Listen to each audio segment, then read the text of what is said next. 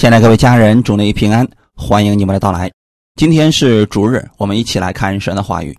今天我们来看《创世纪》第六章十一到二十二节。我们分享的题目叫“挪亚与世不同的信心生活”。《创世纪》第六章十一到二十二节：世界在神面前败坏，地上满了强暴。神观看世界。见识败坏了，凡有邪气的人，在地上都败坏了行为。神就对挪亚说：“凡有邪气的人，他的尽头已经来到我面前，因为地上满了他们的强暴，我要把他们和地一并毁灭。你要用戈斐木造一只方舟，分一间一间的造，里外抹上松香。”方舟的造法乃是这样：要长三百肘，宽五十肘，高三十肘。方舟上面要留透光处，高一肘。方舟的门要开在旁边。方舟要分上中下三层。看呐，我要是洪水泛滥在地上，毁灭天下，凡地上有血肉、有气息的活物，无一不死。我却要与你立约，你同你的妻与儿子儿妇都要进入方舟。凡有血气的活物，每样两个，一公一母，你要带进方舟，好在你那里保全生命。飞鸟各从其类，牲畜各从其类，地上的昆虫各从其类，每样两个，要到你那里好保全生命。你要拿各样食物积蓄起来，好做你和他们的食物。挪亚就这样行，凡神所吩咐的，他都照样行了。阿门。先来做一个祷告，天父，感谢赞美你，谢谢你开始我们新的一周的生活，借着今天的话语赐给我们信心，让我们可以过。与众不同的生活，这是信心的生活。我们愿意仰望你，在地上过分别为圣的生活。愿圣灵带领我们下面的时间，让我们每一个寻求你的人都能得着你的供应。你知道我们所需要的，所以你赐下启示给我们，让我们这一周可以靠着这话语在生活当中得胜。奉主耶稣的名祷告，阿门。很多人在读了挪亚的故事之后，觉得挪亚很幸运，他竟然成为了人类的先祖之一。当然了，亚当是始祖。洪水之后呢，整个世界上的人基本上都死完了，就剩下了挪亚一家人。那么他的信心是如何进入生活的呢？我们先来看一下当时的社会背景。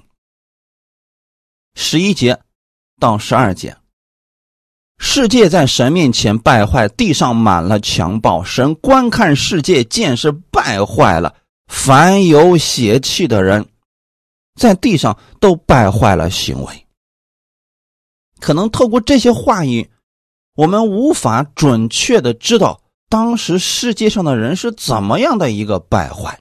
你就比如说，世界在神面前败坏，那么这就容易理解一些了。那就是世人所行的，跟神所吩咐的违背了。神希望人去做的，人一点都不做，反而做了神厌恶的事情。这不是一两个人，是当时整个时代的人。都是如此了。神看这个世界，见是败坏了。他主要指的是人，凡有邪气的人，在地上都败坏了行为。那么我们这个末世有没有达到这种情况呢？有没有在神面前败坏呢？我们看一段经文，《提摩太后书》第三章。一到四节，你该知道，末世必有危险的日子来到，因为那时人要专顾自己，贪爱钱财，自夸、狂傲、棒毒，违背父母，忘恩负义，心不圣洁，无亲情，不解怨，好说谗言，不能自约，性情凶暴，不爱良善，卖主卖友，任意妄为，自高自大，爱厌乐，不爱神。透过这段经文，我们可以简单的看到末后的日子。它是很危险的日子。那么这个时候的人，都有一个特点，就是专顾自己。所有的人都是为了在这个世界上活得好一点，甚至为了活得好一点，自相残杀，不惜牺牲他人的利益。那么，什么亲情、友情、爱情，在？末世的时候，这些都不重要了，而且这还只是称为危险的日子。也就是说，挪亚那个时候人的行为比这个还要败坏。那如果是这样的话，这个世界再任其发展下去，没有任何的益处了。在创世纪第六章五到九节里边，神透过自己的角度去看世人，他看到的是人在地上罪恶很大，终日所思想的尽都是恶。那我们这个时代的人，是不是已经很贴近这句话语了呢？人不为己，天诛地灭。现在的人，大多数的情况之下都是为了自己。那么在那个年代的时候，唯有挪亚在耶和华眼前蒙恩。挪亚是个异人，在当时的世代是个完全人。不是说挪亚不犯罪，挪亚比那个世代的人好的地方就是他心中。相信神，敬畏神。或许他也会有一些自私的想法，但是他心中至少还是有神的。这在当时就算是一个完全人了，就算是一个艺人了。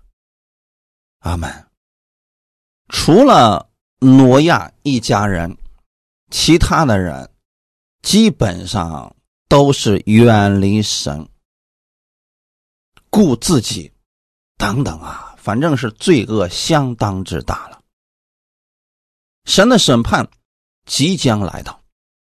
十三节，神就对挪亚说：“凡有邪气的人，他的尽头已经来到我面前，因为地上满了他们的强暴，我要把他们和地一并毁灭。”有人说神是爱呀，他怎么能够这么忍心去把这个世界上的人给毁灭了呢？神是爱，这没有错，但同时神也是公义的呀。如果爱没有公义，那就不是爱了。神到今天为止依然是世界的主宰，他创造了这个世界。尽管这个世界后来被魔鬼给利用了，他成为了空中掌权者，但是神依然有审判的权利。那么神的公义怎么样体现出来呢？对恶必然要刑罚，对善要赏赐。也就是说，在今天这个世界当中，虽然神。一直容忍人，给人机会悔改，但是在神那个地方其实是有一个标准的，就是当一个人恶贯满盈的时候，神就必然会出手灭了他。你看刚才神对挪亚所说的话语：“凡有血气的，他的尽头已经来到我面前。”也就是说，那个时代的人。作恶已经到了尽头，已经达到了神毁灭的标准。我们不知道那个标准到底是什么样子的，但在神那里一定是有一个标准的。只要人作恶达到了那个标准，那就必然会被神毁灭。最明显的，就是索多玛、俄摩拉这个两个城里的人，神一看他们够标准了，所以下来之后就把。城给毁灭了，到今天为止也是因为为什么有些人作恶到了一定的程度之后，他就暴毙而亡呢？你可以理解为神出手了，因为他们的罪恶的尽头就是被神毁灭。我们实在无法想象洪水灭世之前的人究竟败坏到了什么地步。以至于说，我们充满无限慈爱的神要用洪水来毁灭当时的世界，那就说明那些人已经无药可救了。如果还有别的救法，神不会毁灭他们的。那更让我们感到不解的是，在那样一个邪恶的时代当中。挪亚又是如何保持圣洁，成为一个完全人，过义人的生活的呢？我们所能知道的是，很多信徒在我们当下的这个世界当中，很容易受周围人的影响，很容易受周围那些不信者负面话语，甚至他们拜别神所带出来的那些见证的影响，有些人的心就开始动摇了，就愿意跟着他们去走了。那更何况，当时挪亚时代的那些人呢？他对整个世界的影响那是巨大的。也就是说，当时整个世界的人都是跟他们一样，活在自我当中，活在败坏当中。难道他们影响不了挪亚吗？肯定会有所影响呀。可到底挪亚靠的是什么，能够？持守他的纯正呢？虽然圣经没有直接告诉我们挪亚是如何做到出淤泥而不染的，但圣经却告诉我们，挪亚是因着信，因着信，他对神相信。希伯来书十一章第七节，挪亚因着信。既蒙神指示他未见的事，动了敬畏的心，预备了一只方舟，使他全家得救，因此就定了那世代的罪，自己也承受了那从信而来的义。这里提到挪亚因着信，他信的是谁呢？耶和华。世人信的是谁呢？他们自己，所以这是两种完全不同的信，所以就带出来两种完全不同的生活。那么，既然是挪亚因着信，他就相信神的话语，这份信在他心里扎根以后，反复默想，才能让他在当时的社会当中。过与世不同的信心生活。如果没有神加给他信心和力量，估计挪亚也是忍受不了的。因为大家都那样过，就你是另类的。时间久了，你真的会怀疑自己的。如果挪亚没有真正的信心，就不可能有持续的行动。比如说，一百二十年的时间造船，可能有人就会在这儿杠，说你怎么知道挪亚造船一百二十年呢？那或许他可能更短了呢，一百年就造成了呢，又或者可能更早一些呢？我们透过这些经文是可以看出来了。当时呢，挪亚因着相信神的话语，当神告诉他。人的尽头已经来到我面前了，但是他们还有一百二十年，对吗？我们可以试想一下，如果是你听到了这种惊世骇俗的消息，人类的日子只剩一百二十年了，你现在要去造一只方舟，请问你是从第二天就开始呢，还是从第二年或者再过十年、二十年之后开始呢？挪亚相信神，所以我们的理解是：当他听到了这个消息之后，他会立刻召集他的家人商议此事，马上开始，因为时间已经不多了。那为什么有些人说了：“哎呀，不一定是一百二十年，因为他对神没有足够的相信，他觉得这个日子不会这么快就来到的。”所以才会猜测有各种时间等等。还是那句话，你若是从心里敬畏神，当神把一些启示给你的时候，你会立刻去行。毕竟，这不是小事，生死攸关的大事啊！我们再来回顾一下什么是信。希伯来书十一章第一节说：“信是所望之事的实底，是未见之事的确据。”所望之事，所盼望的事情，未见之事的确据，没有看见的事情，他指的都是将来的。那挪亚是否相信神呢？是的，挪亚相信。当神告诉他，这个世上的人已经全然败坏了，他们的日子只剩一百二十年了。那这个时候。挪亚听到这个话语，第一，认可世人已经败坏了；第二，相信神所说的这个时间不会骗他，这就是信。当挪亚领受了这封信之后，他会做什么事情？立马行动。所以，还是咱们经常所强调的，真正的信心。一定会带出行动的，而且这个行动还是持续的行动，因为你心里十分的确信。人相信有神，这并不难。抬头望望星空，看看这个世界的构造，确实人会相信有神。难的是什么呢？让人相信神的话。让人相信神的话，并且照着去行，这是难的。特别是没有发生的事情，是将来的事情。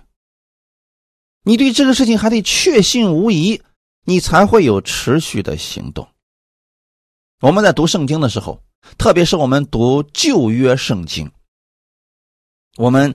是相信圣经里边所记载的创世的一些事情，还有以色列百姓这些历史，我们真的很容易相信的。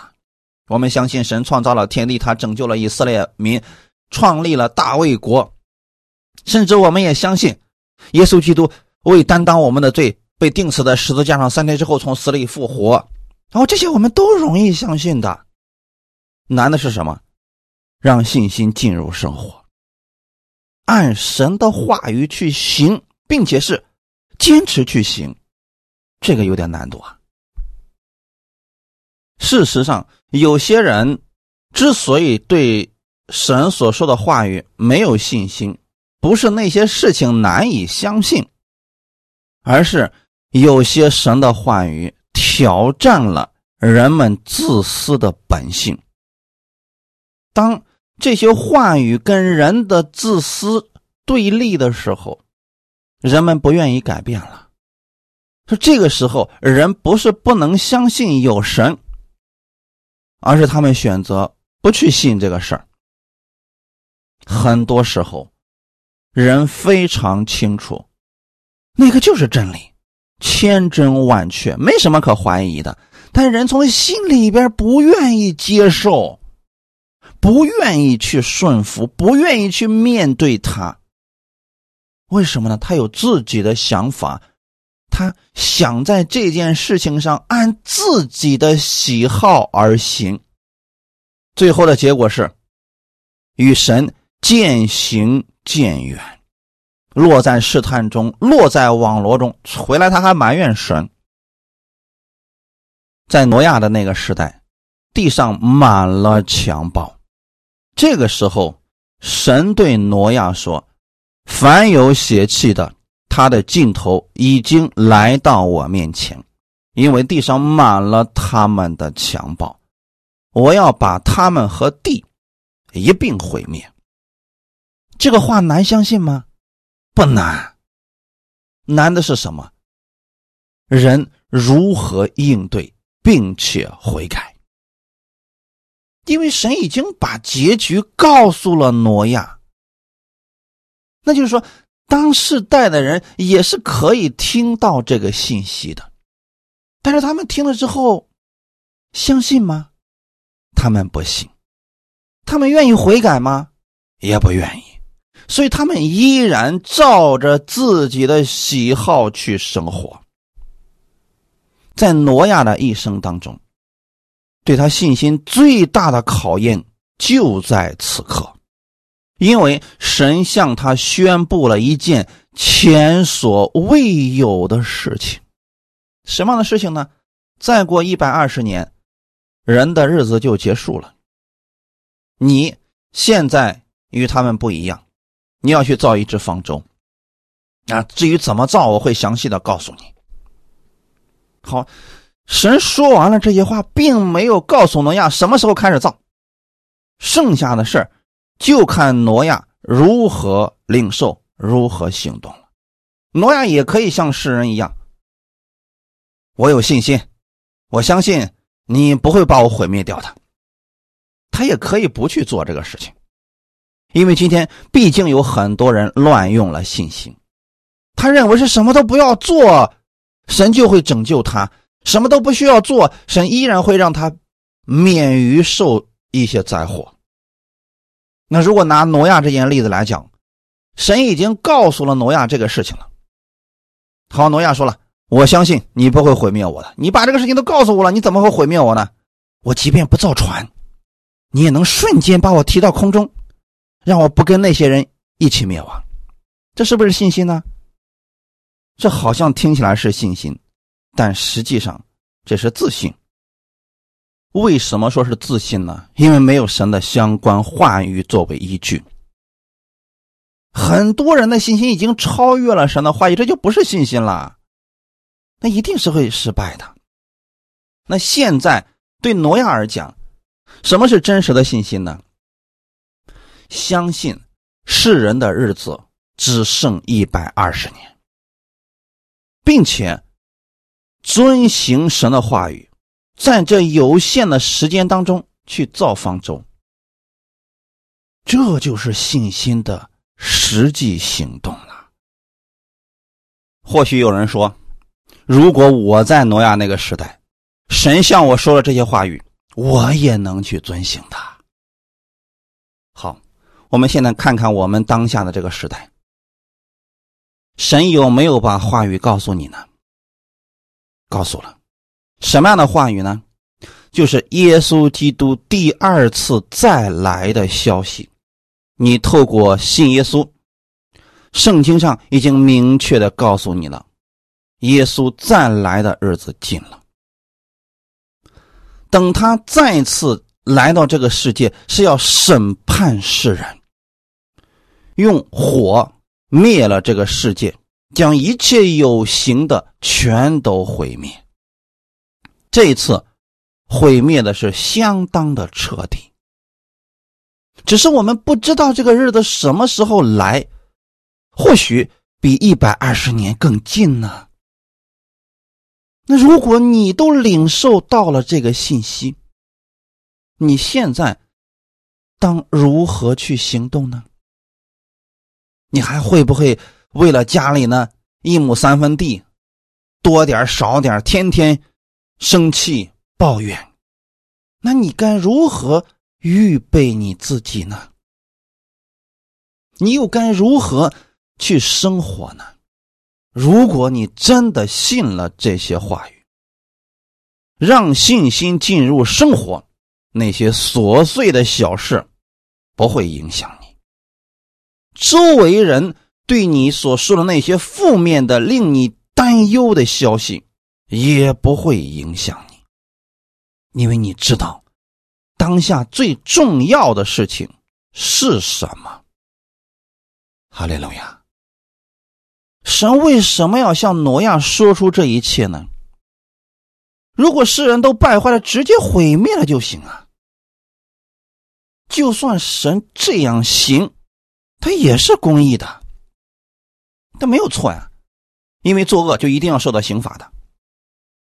但神是爱，他的爱体现在什么地方呢？还是给了人悔改的机会。因为挪亚与世不同的信心生活，神把这个消息告诉他，也是希望挪亚借着最后的时间。传福音给当时的人。对此，挪亚若是选择相信和接受，必然会付出极大的代价。比如说，他可能要放弃素常的操作和安逸的生活，转而去按照神的指示，耗时费力的建造一只方舟。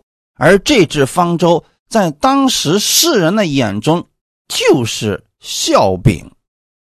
不但如此，他还要将近长达一百二十年的时间承受世人的嘲笑、讽刺，甚至是戏弄，因为当时代的人对挪亚的这个做法完全不理解。就算是挪亚告诉了他们，不到一百二十年的时间，神要用洪水灭世，他们会相信吗？他们会反问挪亚：“洪水从哪里来？你见过天上下洪水吗？还是洪水从地上冒出来呢？”没有人见过这些事情，甚至说。他们对造船的事情也不理解，造这个玩意儿干什么呀？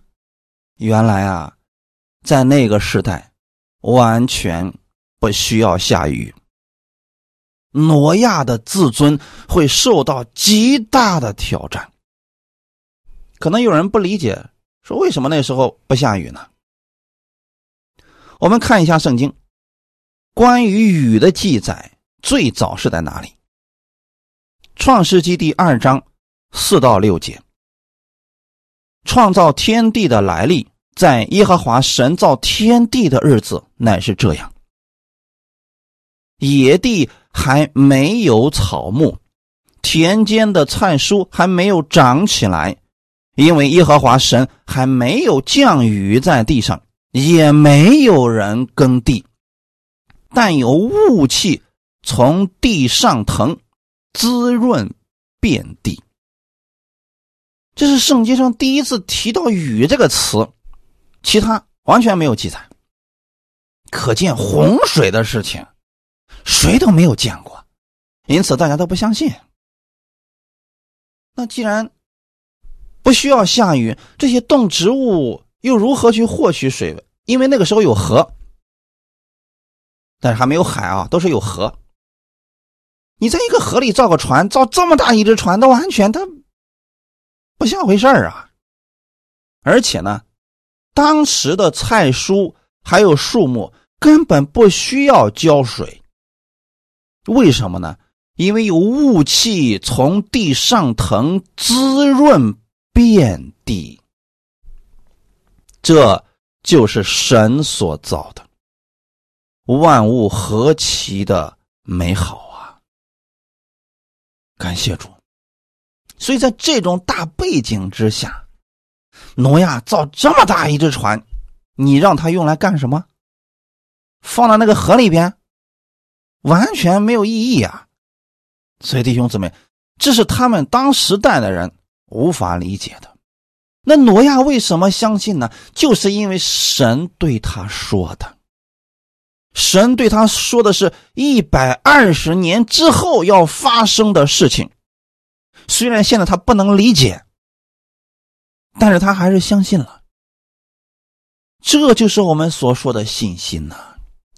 很多人总是想搞明白了，我理解了，然后我再去行动。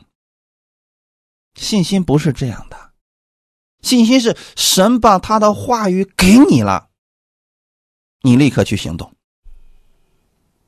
当我们现在跟神的关系很亲密的时候，神也会启示你一些话语，比如说让你当下去做什么事情，可能那个事情你根本就无法理解，但如果你去做了，之后你就一定会理解为什么神让你那样去做。我们举个例子来讲一下，神在呼召亚伯拉罕的时候对他说：“你要离开本地本族富家，往我所指示你的地区。我要在那里让你成为大国，我必赐福给你。”为什么神一定要让亚伯拉罕离开他的老家呢？难道在他老家赐福他不行吗？神没有这个能力吗？当然有。可当时的社会背景是什么呢？那个时候工业不发达，人们的生活主要是以农业为主，靠天吃饭的。而亚伯拉罕的老家当时确实是一个大都市，已经发展的非常好了。可是神知道的是，再过若干年之后，他们家。附近的那条河流将会断绝，因为河流改道了。那么，他们整个城市所有的人都将受影响，所以神要让他们离开本地，往哪儿去呢？要住在约旦河的附近。那条河没问题，直到今天为止，那条河依然还在呀。那么好，这是神早已经知道的事情。那么亚伯拉罕如何相信这些呢？就现在当下没有问题啊！你看我们的都市多么的发达呀！可是亚伯拉罕依然相信了神，所以他就离开了，在最好的时候离开了。当时他去的迦南地还是比较荒芜的，可是后来你发现了。迦南地迅速的起来了，其中有很多的人都是从亚伯拉罕老家那边过来的，因为老家那边没法生活了，就等于说亚伯拉罕提前就已经进入到了这里。神把这地赐给了亚伯拉罕，这就是神对人的启示呀。今天的我们也会在工作中、生活当中得到神这样的启示。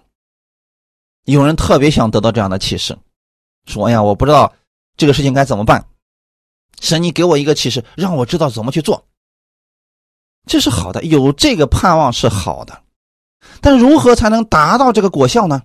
如何才能听到是神的声音呢？中间有一个过程。不可能被忽略，那就是你得相信神。有人说我也相信神呢，好，相信神的这个表现，刚才我们已经详细的告诉大家了。当人相信神之后，就一定会按神的话语去行。圣经上对我们生活的指导很多，你读到了就。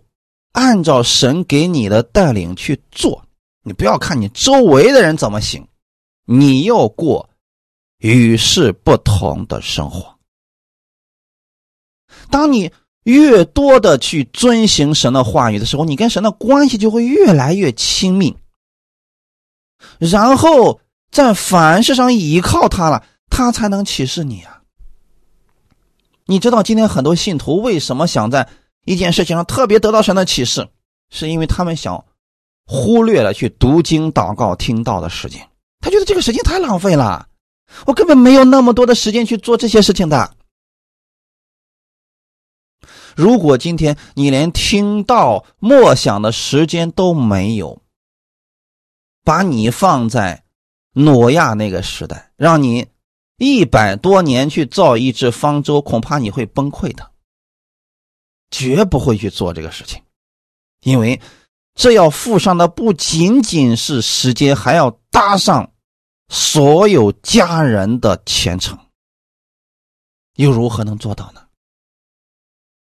所以弟兄姊妹，我们很羡慕挪亚为什么能听到神的声音，因为他从心里边一直都敬畏神，一直都过着与当时那个时代的人不同的生活，所以他听到了呀。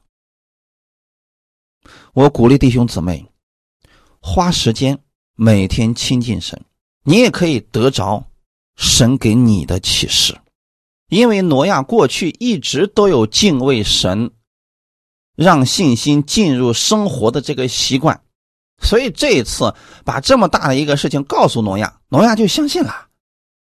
如果过去就没有亲近过神，这个事儿告诉他，他相信不了的。因为毕竟啊，没有下过这么大的雨，没有洪水的事情，也没有人造过这么大的船，你说都是。前人没有经历过的事情，他又如何能相信呢？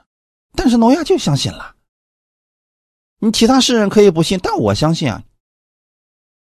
那么好，我们再来看一下，圣经上第二次提到雨的时候是什么时候？创世纪第七章一到六节，耶和华对挪亚说：“你和你的全家都要进入方舟。”因为在这世代中，我见你在我面前是异人。凡洁净的畜类，你要带七公七母；不洁净的畜类，要带一公一母。空中的飞鸟也要带七公七母，可以留种，活在全地上。因为再过七天，我要降雨在地上四十昼夜，把我所造的各种活物都从地上除灭。挪亚就遵着。耶和华所吩咐的行了。当洪水泛滥在地上的时候，挪亚整六百岁。阿门。这是圣经当中第二次提到雨，第二次提到什么降雨，第一次提到没有降雨。弟兄姊妹，神提到降雨的时候，可不是降了一点雨。是降雨四十昼夜，这个时候还剩几天的时间了？七天。感谢主，七天呀。那好，我们来看一下这段经文。当神对挪亚说：“你和你的全家都要进入方舟”，就说明这个方舟现在已经建成了，已经造好了。那么，为什么他能造好方舟呢？就是因为他相信神。感谢主啊，因为他相信神，所以他得了从神而来的义，神称他为义人了。不相信，他就不会做这个事情。阿门。所以神就告诉他，船里边不仅有你一家人，还有什么动物，他会自己进去的。因为再过七天。审判就来临了，所以神第二次提到“雨”这个词的时候，却是审判的开始。为什么审判呢？因为人邪恶到极点了。一开始的时候多好啊，人没有犯罪，神呢也不用降雨在地上，因为地上有雾气上腾，滋润遍地，人可以活九百岁，很正常啊。可能有人不太理解，说为什么那个时候的人那么长寿呢？还正是因为地球的上方是有一层厚厚的雨包围着地球的，所以那时候紫外线要透过这厚厚的水层才能到达地上，而地上呢又有雾气上腾，这个雾气很明显的就是太阳照了这些雨水，这些水啊，然后呢，哎，有雾气就滋润遍地了。在这种环境之下，人确实可以长寿的，而且还不需要什么化妆品，因为就没有干旱这一说嘛。可是这一次，当神提到雨的时候，是因为人败坏了，所以要用洪水来审判世人。也就是说吧，人无法再享受这一份祝福了。也就是从那个时候开始，天上的泉源打开了，所有的雨水。原来是存留在空中的，全部被浇到了地上，还有呢，地下的一些水也咕嘟咕嘟的全冒出来了。这个雨水整整是下了四十昼夜呀，连地上最高的山峰都给淹没了。哎，这就是为什么今天在很多的高山上能看到一些水里边的一些。动物的化石啊，或者什么，就是因为这个原因啊。那这里为什么提到再过七天我要降雨在地上四十昼夜呢？因为这个时候啊，神顾及到了挪亚的家人。当时，挪亚的父亲马土撒拉还在世，正好就在这七天之内，他父亲去世了。因为他父亲马土撒拉的意思是什么呢？我死了以后，地上就有洪水来到了，这就是马土撒拉的意思呀。所以他父亲在这七天之内死掉了，然后呢，挪亚就把他的父亲马土撒拉埋葬了，埋葬了之后，就开始在地上降雨了。这一家人不是全都进到方舟里边去了吗？感谢主，洪水泛滥在地上，四十昼夜呀。这个时候方舟就真正起作用了。感谢主，所以不要等到将来耶稣基督都来了，把我们都救走了，我们才相才愿意相信呀。是啊，我才觉得你是真实的神呢，你说的话是真实的。晚了，等那个时候你再想去相信神，晚了。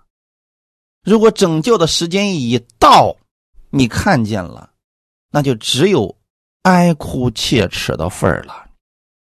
那今天这个事情来讲，挪亚一家人都进到方舟里边去了，你看到天上有洪水下来了，地上也有洪水冒出来，这个时候你才想进方舟，晚了，早干嘛去了？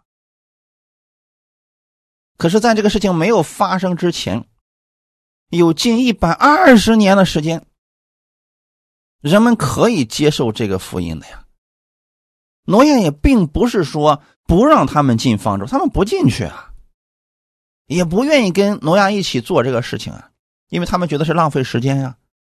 今天有多少人觉得听到读经默想是浪费时间呢？所以迅速的听完说：“主要我今天完成作业了啊，你要用心去做啊。”挪亚造方舟真的是用心在做的，阿门。当他在做神的工的时候，那周围的人一定会给他投来很多异样的目光，用很多话语来刺激他的。我们世上有句话叫做“谎言说了一千遍就变成了真理”，特别是大家都认为正确的、大家都去做的事情，就你觉得你另类了，你的想法跟大家不一样。如果整个世界的人都不认可你所做的，大家说的多了，你就容易怀疑你自己啊，是不是这样的？因为世上的人告诉我们，真理掌握在大多数人的手里边。其实不是这样的，真理就在耶稣那里，不是在大多数人嘴里边的。大多数人认为正确的，它不一定是正确的。毕竟啊，对当时的挪亚来讲，神并没有留下确实的证据。或许啊，就是在异象或者异梦当中告诉了挪亚这些事情。那可能就有人对他讲了：“万一是你听错了呢？是啊，万一是自己听错了呢？万一是我自己的想法呢？大家都说不可能，大家都觉得这个事情很可笑，我的坚持到底对不对呢？挪亚现在究竟该如何做？他要因着世人的言语放弃这个不太确定的启示呢，还是坚决的相信神，不在乎世人如何说？他是和世人一样安逸的去生活呢，还是要因着敬畏的心？做这些奇怪的准备呢？毕竟啊，花一百多年造一只船，会花尽自己所有的积蓄。如果说当时洪水没有来，那自己可真是一无所有了，一家人的前程可全都没了。这就是摆在挪亚面前严肃的抉择。可挪亚是怎么做的呢？二十二节，挪亚就这样行，凡神所吩咐的，他都照样行了。我们现在是看到了结果，所以当你去做这些事情的时候，你相对来说很容易。可放在挪亚的身上，他不知道以后要发生什么事情，他只是凭着信心来领受而已啊。但人家真的就这样行了。一百多年的时间，持守信心不改变，不容易啊！现在有多少人就因为祷告这个事情没有成就，不信了、软弱了、跌倒了、换神了？这不是信心。你看，挪亚是怎么样持守神的话语？这是信心。不管周围的人怎么说，他们怎么行动，我。知道我在做什么，神吩咐的我的，我就要去做。感谢神，挪亚选择了信从神，他选择了接受对未见之事的预言，这份信让他拥有敬畏的心，去做神所吩咐的事情。同样的事情告诉我们，真正能帮助我们在一个充满邪恶和。败坏的世界当中，能抵挡罪恶的是我们对神的信心。如果我们真的相信神的话语，就不会被这个世界上的思虑所压伤，也不会被世人的声音所左右，更能靠着神的力量胜过自我的私欲。有人会抱怨说：“主啊，我相信你呀，我也愿意依靠你，可是我没有力量呀，我也没有信心呐。”我没有办法战胜我的私欲，怎么办呢？圣经给你的答案是：你若能信，在信的人凡事都能。当你相信神的话语的时候，你就有了力量，你就有了行动的决心。想想挪亚就好了，他哪里来的力量持续一百多年呢？不停的付出，不停的付出，就是因为他相信神，神给他的就是一些话语而已呀。人家真的持守了，并且去做了。如果人对神的话语怀疑，那会有一万个理由不能信，不能行，总是有理由。主要这个我做不到，这个我软弱。那人为什么会软弱？就是因为没有信心嘛。为什么人没有信心呢？就是因为没有真理在心里面的嘛。真理从哪里来呢？从神的话语而来呀。所以很多人不愿意听神的话语，他怎么会有信心呢？他怎么能不软弱呢？他软弱了，他怎么有力量去形成的话语呢？这是连接在一起的。约翰一书五章四节说：“使我们胜了世界的，就是我们的信心。”那我现在告诉你，怎么样才能拥有信心？那就是。不断的去听神的话语，听真正的道，别乱七八糟什么都信。那世人讲的很多东西也很有道理的，你也信了，结果没有信心了，对不对？挪亚在造方舟的时候，难道那些人说的话都没有道理吗？有道理的呀，没有道理他会说出来吗？可你信吗？你不能信那些，啊所以你要信的是基督的话语，不要什么稀奇古怪的东西都信。阿门。挪亚因着信，他信的是神所说的一切话。结果，在那样一个充满罪恶和败坏的世界当中，他成了得胜的艺人。阿门。路加福音十七章二十六到二十七节：挪亚的日子怎样，人子的日子也要怎样。那时候的人又吃又喝，又娶又嫁。到挪亚进方舟的那日，洪水就来把他们全都灭了。这是耶稣给我们的话语啊！挪亚的日子怎样，人子的日子也要怎样。今天为什么给大家讲挪亚的这个故事呢？因为跟我们有关系。耶稣基督再来的日子跟挪亚那个时候的日子非常的相似啊。挪亚在造方舟期间。